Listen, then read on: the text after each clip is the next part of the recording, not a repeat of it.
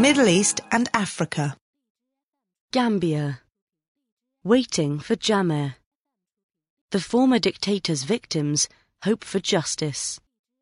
Yahya Jammeh, who ruled Gambia from 1994 to 2017, claimed he could cure people of HIV with his bare hands. The probability of such faith healing working is zero.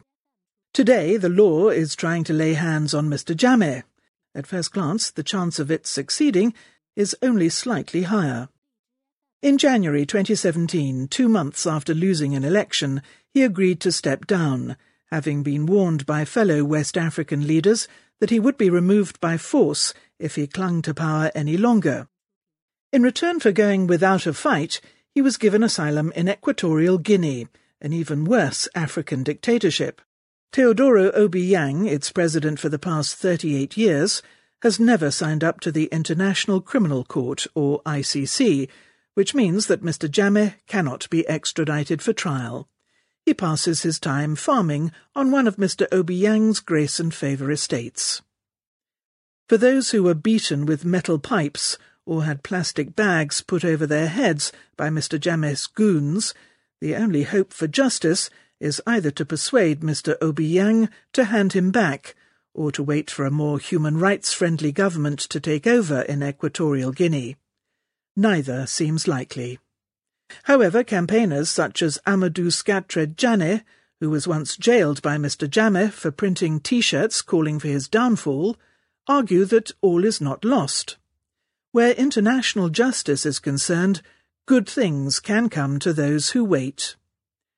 In 2016, Chad's ex-despot, Hissène Habré, was jailed for life by a court in Senegal for the murder of perhaps 40,000 people in the 1980s. Again, the case was beset by political obstacles, not least from the Senegalese government, which arrested Habré in 2000, but then dragged its feet. Senegal's then president, Abdoulaye Wade, heeded other African politicians who whispered that prosecuting Mr. Habré would set an unwelcome precedent, that people like themselves could be held accountable. However, in 2012, Mr. Wade was replaced by Macky Sall, who thought that setting such a precedent was an excellent idea. Some of Mr. Habré's victims, who had campaigned relentlessly to prevent the world from forgetting about his crimes, are now advising Mr. Jammeh's victims, who have formed their own campaign group and are gathering evidence. We know it's not going to be easy, but we are ready for a long struggle, says Mr. Janneh.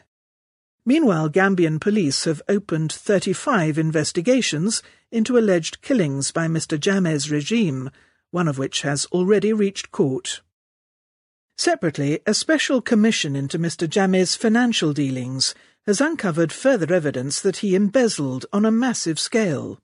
Staff from the Gambian Central Bank and the National Petroleum Corporation have told how he used the organizations as if they were his personal cash machines, withdrawing up to $2 million at a time.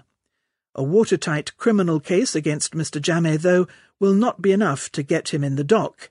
A convincing political case will have to be made too. Under the new presidency of Adama Barrow, Gambia has already rejoined the ICC, from which his predecessor had withdrawn. But if he were prosecuted, Mr. Jammeh, like Mr. Habré, would probably go before a specially convened local court in order to make justice look African. Setting up such a tribunal is costly. Moreover, before it went ahead, fellow African leaders would first have to lean heavily on Mr. Obiang to hand Mr. Jammeh over. Right now, there is little sign of any of them wanting to do so.